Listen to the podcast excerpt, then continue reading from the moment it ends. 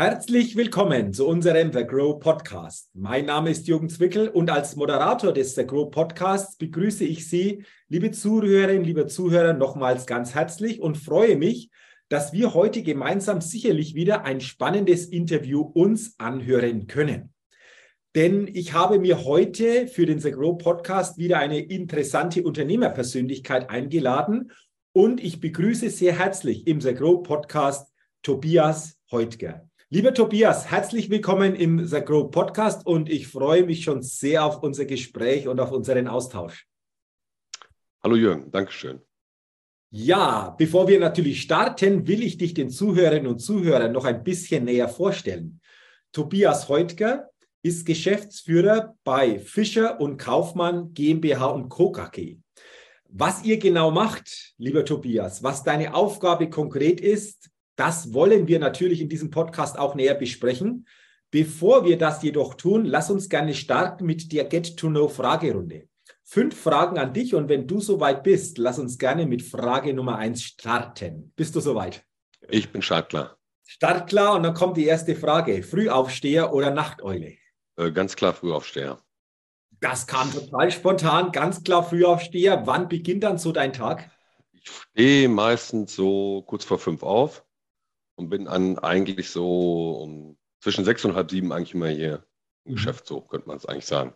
Okay. Und das hat eigentlich so ein bisschen den Vorteil, dass man halt, äh, man hat irgendwie mehr vom Tag und kann halt morgens gerade so bis 8 Uhr eigentlich relativ viel so Sachen erledigen, wo man sonst vielleicht den ganzen Tag für braucht, weil man immer wieder unterbrochen wird. Und mhm. deswegen ist es eigentlich ganz schön. Und nachmittags kann man dann, oder abends muss man nicht ganz so lange machen und kann dann halt noch ein bisschen Zeit für Familie oder Privates halt überbehalten. Und deswegen bin ich eigentlich ganz klar früh aufstellen, wobei das nicht heißt, dass ich nicht auch mal die eine oder andere Nacht äh, habe, die ganz schön ist, wenn sie länger ist. Ja, okay, aber tendenziell natürlich ganz klar ähm, der Frühaufsteher, du hast es gerade geschildert, früher statt in den Tag ist so quasi das, was du für wichtig erachtest.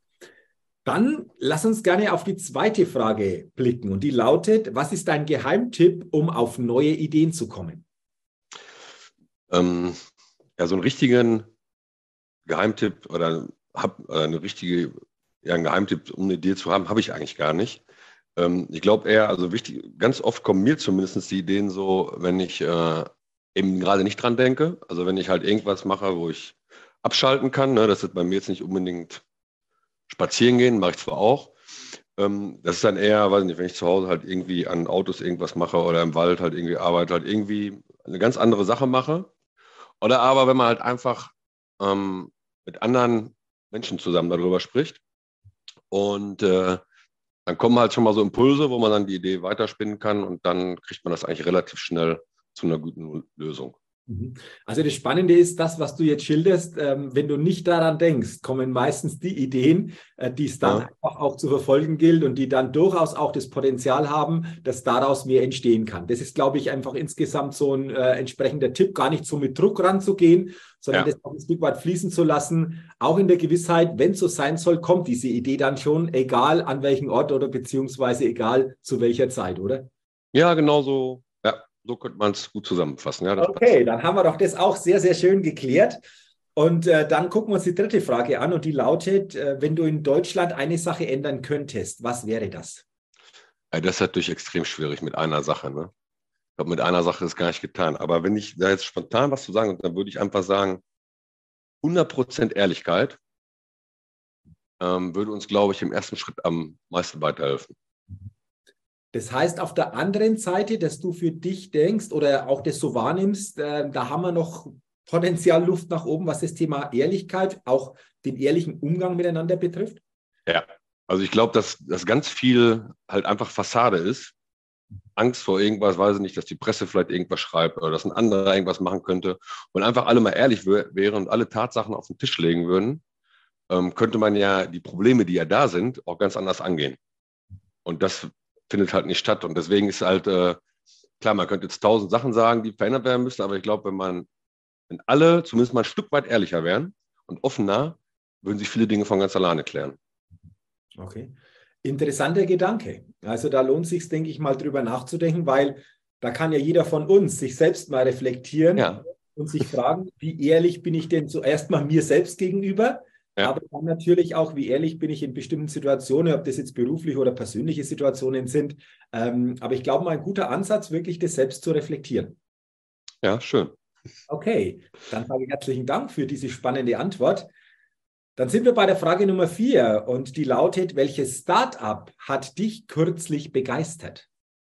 Also da kann ich gar nichts zu sagen. Das ist vielleicht erstmal die Frage, ähm, wenn mit Startup ein Unternehmen gemeint ist, was auch ein, ein, neues Unternehmen, was auch ein neues Produkt hat, dann habe ich tatsächlich äh, noch keine Erfahrung gemacht, so direkt.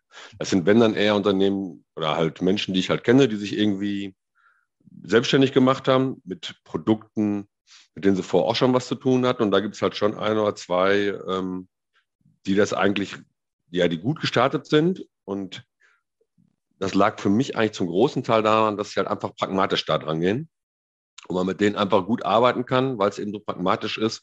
Und dadurch funktionieren die halt einfach.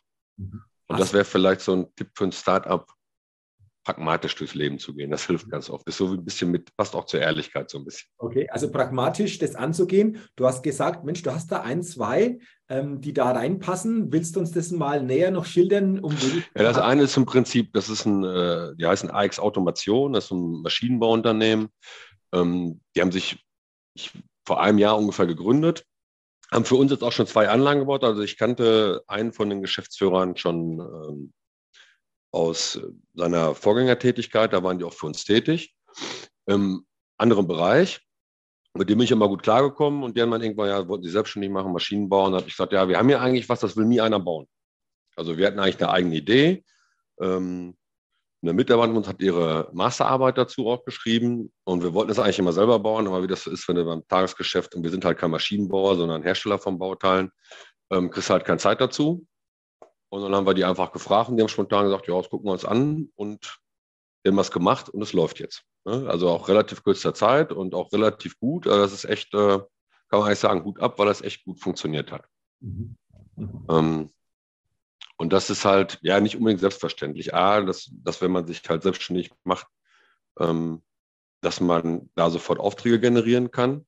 Aber ich glaube eben, dass wenn man da ja mit mit Mut auf jeden Fall, das gehört, glaube ich, immer dazu, A, diesen Schritt zu gehen und natürlich ähm, dann auch äh, nötigen Ehrgeiz und Fleiß zu haben, das halt durchzuziehen, ne? weil ohne geht es halt nicht. Und äh, die sind jetzt auch, ich glaube, dass die ganz schön Stunden machen, um, äh, um das alles ans Laufen zu kriegen, aber die haben jetzt schon mittlerweile 17 Mitarbeiter in dem Bereich.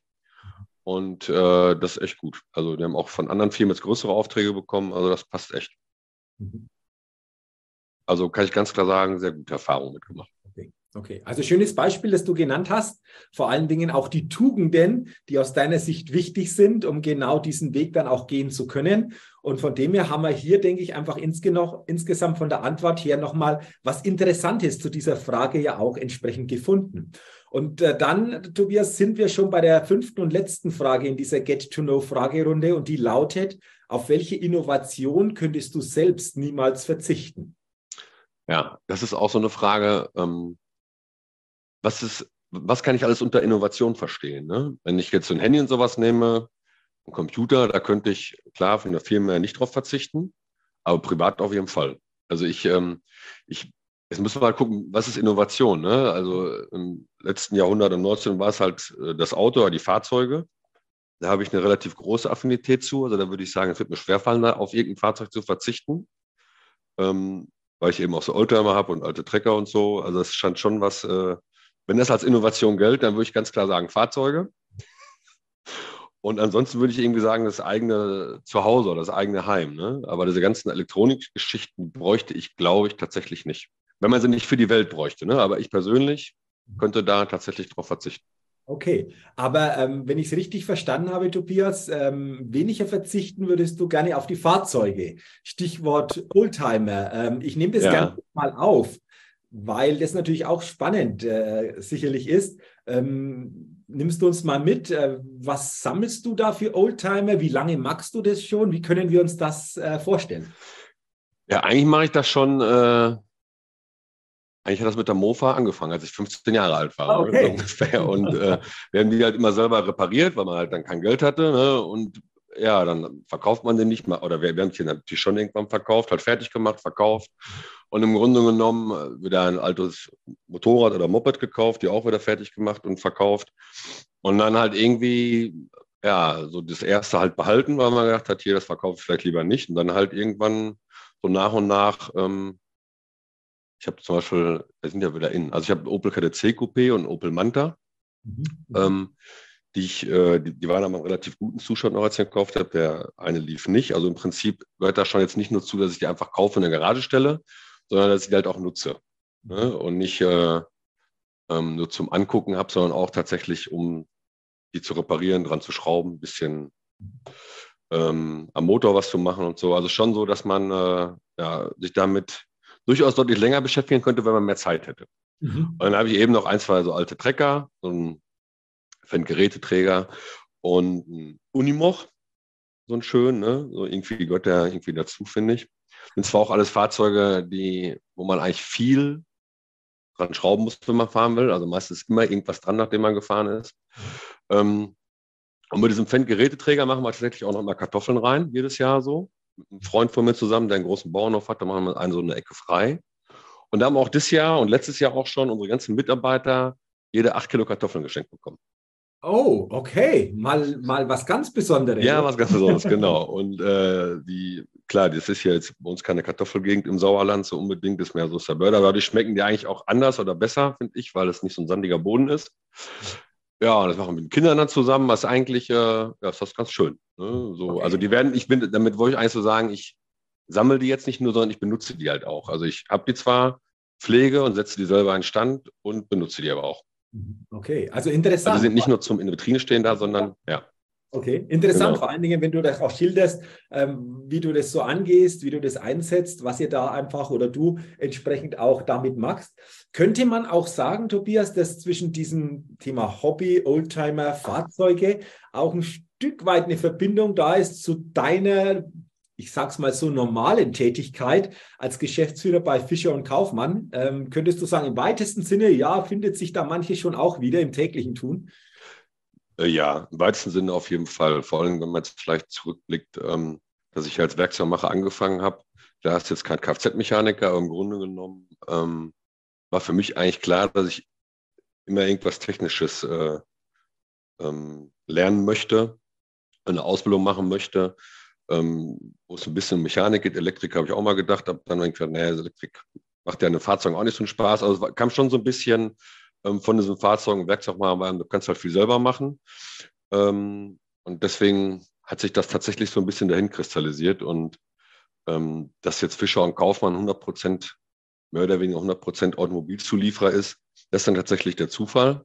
Aber dadurch habe ich natürlich so einen ja, gewissen Bezug zu den Fahrzeugen und weiß, glaube ich, auch an vielen Stellen, wie die funktionieren und was man vielleicht machen könnte. Ähm, also, dass man so ein bisschen, glaube ich, schon so ein bisschen, wenn man halt weiß, wie was funktioniert oder wofür was nötig ist, ne? wenn man weiß, dass ein Stoßdämpfer halt ähm, eine Federung, wie man halt auch so sagt, Stoßdämpfer sagen die meisten ja schon gar nicht, die sollen ja nicht nur federn, sondern Fahrkomfort und so weiter und eben weiß oder was ein Auto wann für eine Straßenlage hat, dann hilft einem das natürlich auch, wenn man irgendwelche Anfragen an Bauteilen kriegt oder halt einfach nur wie kann man so ein Bauteil herstellen, wenn man so ein bisschen weiß, worauf es ankommt, macht das die Sache natürlich auch ein bisschen einfacher. Mhm. Also von daher glaube ich schon, dass das so ein, es hat keinen direkten Zusammenhang, aber es hilft sich vielleicht, so könnte man es vielleicht sagen. Okay. Ähm, jetzt hast du gerade geschildert, ihr seid auch Automobilzulieferer. Ähm, wie hat sich das die letzten Jahre denn verändert? Äh, teilweise auch vor den Bauteilen oder mal perspektivisch nach äh, vorne in die Zukunft gefragt. Wo glaubst du, wo wird sich das noch hinentwickeln, dieses Thema Automobil, Automobilbranche? Das ist eine Frage. Ähm, da denken wir auch ganz viel drüber nach tatsächlich, weil das natürlich ähm, so ein bisschen schwierig ist, weil wir dadurch, dass wir Automobilzulieferer sind und eher komplizierte Tiefziehteile machen. Also wir sind, wir haben im Grunde einen Slogan 100% Kaltumformtechnik. Ähm, und wir machen eigentlich alle Teile aus Blech. Also wir haben jetzt, wir jetzt, wir haben jetzt keine Schmiede, ne? wir haben ähm, ja, wir, wir, wir haben, haben keine Gießerei, sondern wir kaufen wirklich gewalztes Blech zu. Ein Schmiederolling kaufen wir auch zu, der wird auch kalt umgeformt, weil wir verschiedene Verfahren haben. Aber im Grunde genommen ähm, verarbeiten wir hier alles nur kalt und das halt hauptsächlich mit Tiefziehtechnik und das sind dann meistens komplizierte Getriebeteile oder Abgasteile gewesen. So, wenn man jetzt Abgas und Getriebe hört, dann weiß man eigentlich, dass bei E-Autos beides nicht mehr, also Abgasanlagen gibt es halt gar nicht mehr. Ähm, die in den letzten Jahren aber immer relativ stark gewachsen sind durch die ganzen ähm, ähm, Partikelfilter und Katalysatoren, die in Autos eingebaut waren, also sind äh, diese motornahe Abgasreinigung, der dazu geführt, dass wir da eigentlich ganz gut wachsen konnten und auch relativ viel Teile aus Edelstahl dafür gemacht haben. Ähm, aber das ist jetzt im Grunde genommen alles so, dass das, da wird halt nicht mehr, zumindest mal in Europa, wird halt nicht mehr entwickelt. Das heißt, diese Getriebe und Abgasteile, die fertigen wir zwar noch, aber dass es dafür noch neue Produkte gibt, ist eigentlich für den europäischen Markt, also entwickelt halt auch keiner mehr was. Ne? Das wird noch in Asien und Amerika wird noch ein bisschen mehr dahingehend entwickelt. Und hier entwickelt sich halt alles Richtung Elektromobilität, wo es aber gerade für uns als Zulieferer halt immer weniger Bauteile gibt. Das heißt, 100 Zulieferer, die äh, streiten sich vielleicht heute dann 1000 Teile und demnächst streiten sich 100 Zulieferer um 100 Teile. So, und wenn ich jetzt einfach nur als Beispiel nehme, so ein, so ein Neugang Automatikgetriebe, wo wir jetzt auch Teile für machen, für einen großen Automobilhersteller, da machen wir jetzt elf Teile für und insgesamt in dem Getriebe denkst du 160, 170 Umformteile, die man mit unserem Verfahren herstellen könnte.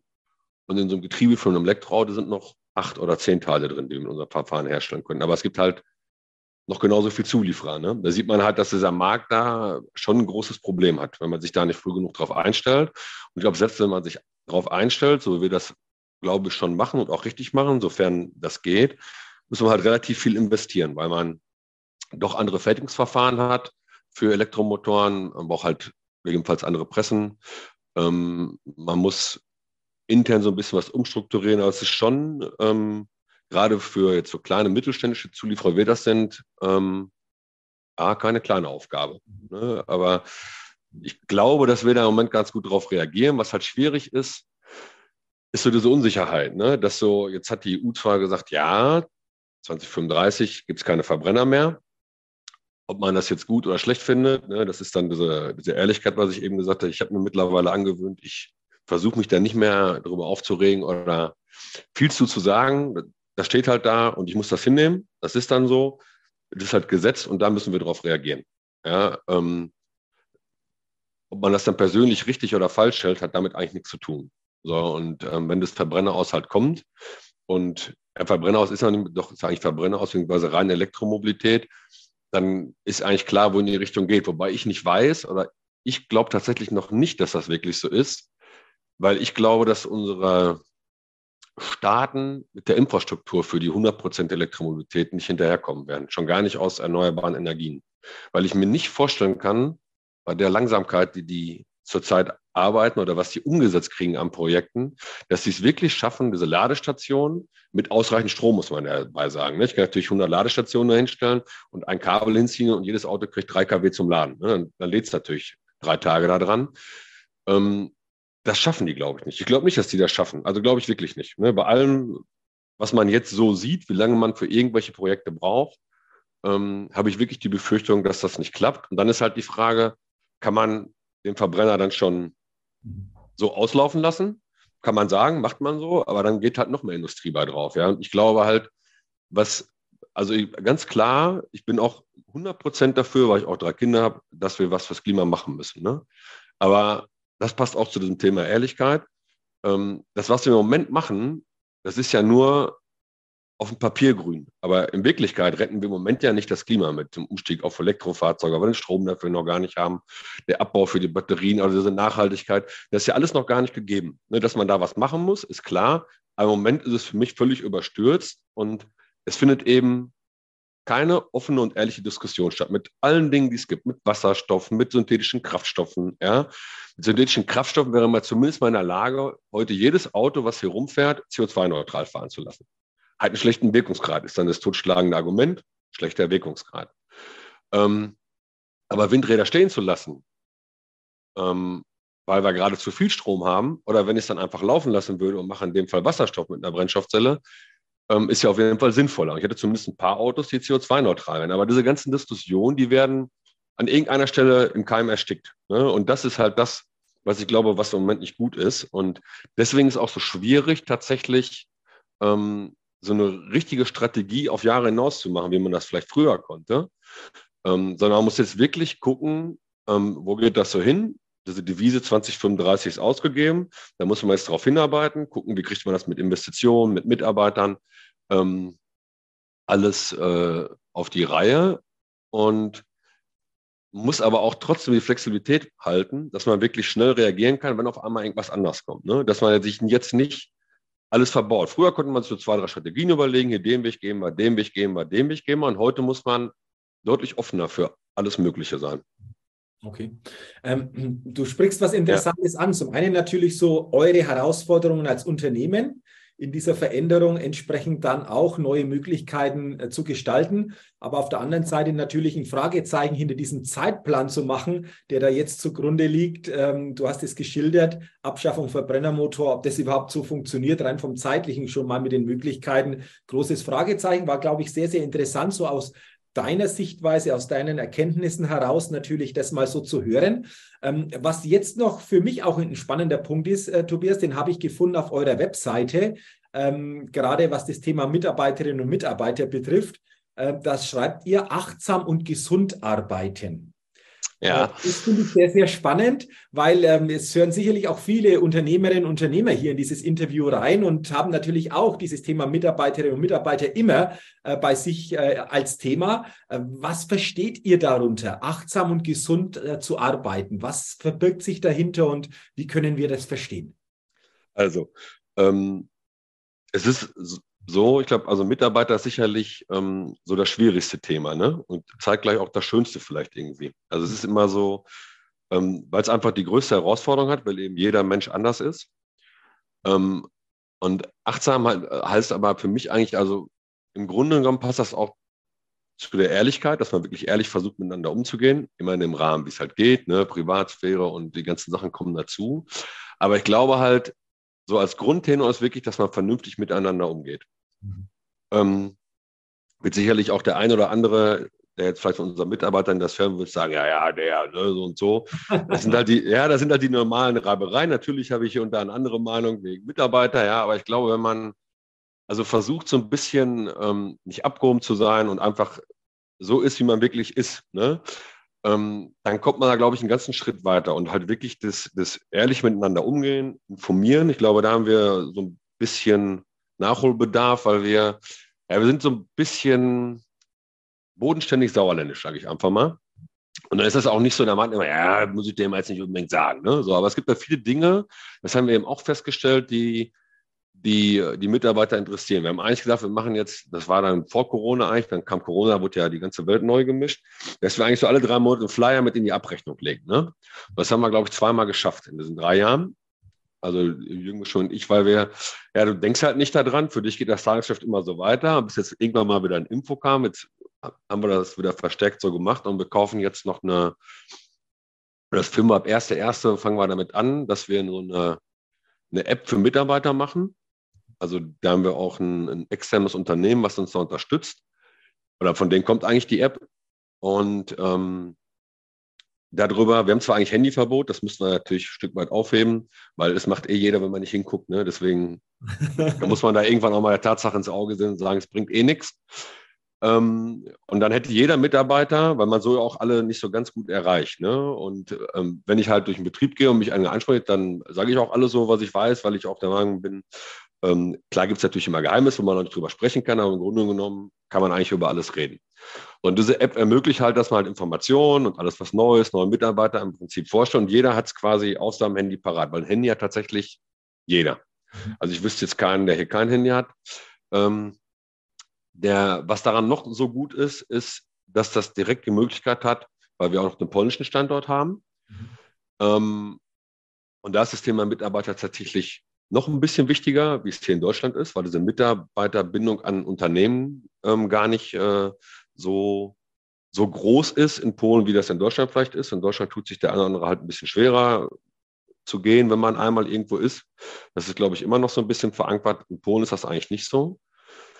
Ähm, das, äh, diese App hat also die Möglichkeit, dass wir alles, was ich jetzt auf Deutsch reinschreibe, wird gleichzeitig, wenn kann ich mir eine App direkt auf Polnisch anzeigen lassen oder auf Englisch oder auf anderen Sprachen. Das heißt, man kann mit einer, mit, mit einem Schreiben und mit einer Information kriegen eigentlich alle das Gleiche aufs Handy und jeder kann sich in seiner Sprache übersetzen. Ne? Also auch, wir haben auch viele, ähm, die, äh, die ähm, Migrationshintergrund haben und auch nicht ganz so gut vielleicht Deutsch sprechen und lesen, was so eigentlich kein Problem ist. Aber man tut sich halt schwerer. Es geht mir genauso, wenn ich hier Englisch oder irgendwas anderes lesen muss. Ich denke, oh mein Gott, man greift mal schnell zu Diepel, übersetzt sich das und kann es ja viel einfacher lesen. Und dafür kann man dann eben auch, dann kann halt ein, wer besser Italienisch kann, macht es auf Italienisch, Türkisch, Russisch, was weiß ich. Und das ist eigentlich so gut, dass das dann wirklich, wo man weiß, das kommt dann an. Ne? Und ähm, man kann halt Umfragen gestalten. Also wir wollen da halt noch ein bisschen offener miteinander umgehen. Das ist sicherlich was, ja, das ist, dafür bin ich nicht so der richtige Typ, ähm, weil ich glaube, ich, ich, bin eigentlich, wenn mich einer fragt, gebe ich eine Antwort, aber ich bin jetzt nicht so, dass ich hier auf einen zugehe, weiß es schon so und so und, und ja, ich, äh, ich bin halt so, wie ich bin. Voll. Wie gesagt, eigentlich eher so ein, vielleicht ein bisschen konservativer und äh, jetzt nicht so, dass ich hier, ich muss meine Mitarbeiter in den Arm nehmen oder so.